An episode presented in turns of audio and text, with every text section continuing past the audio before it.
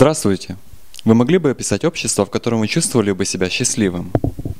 Здравствуйте. Да, конечно, я мог бы вам описать такое общество.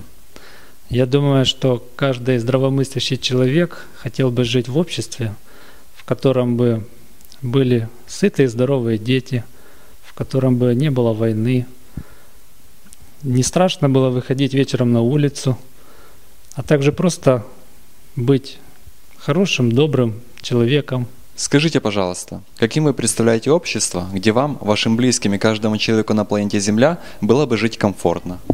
Общество счастливых людей для меня – это в первую очередь общество людей, которые защищены социально. Это бесплатная медицина, бесплатное образование, это уверенность в завтрашнем дне. Какими в таком обществе должны быть медицина, образование и длительность рабочего дня?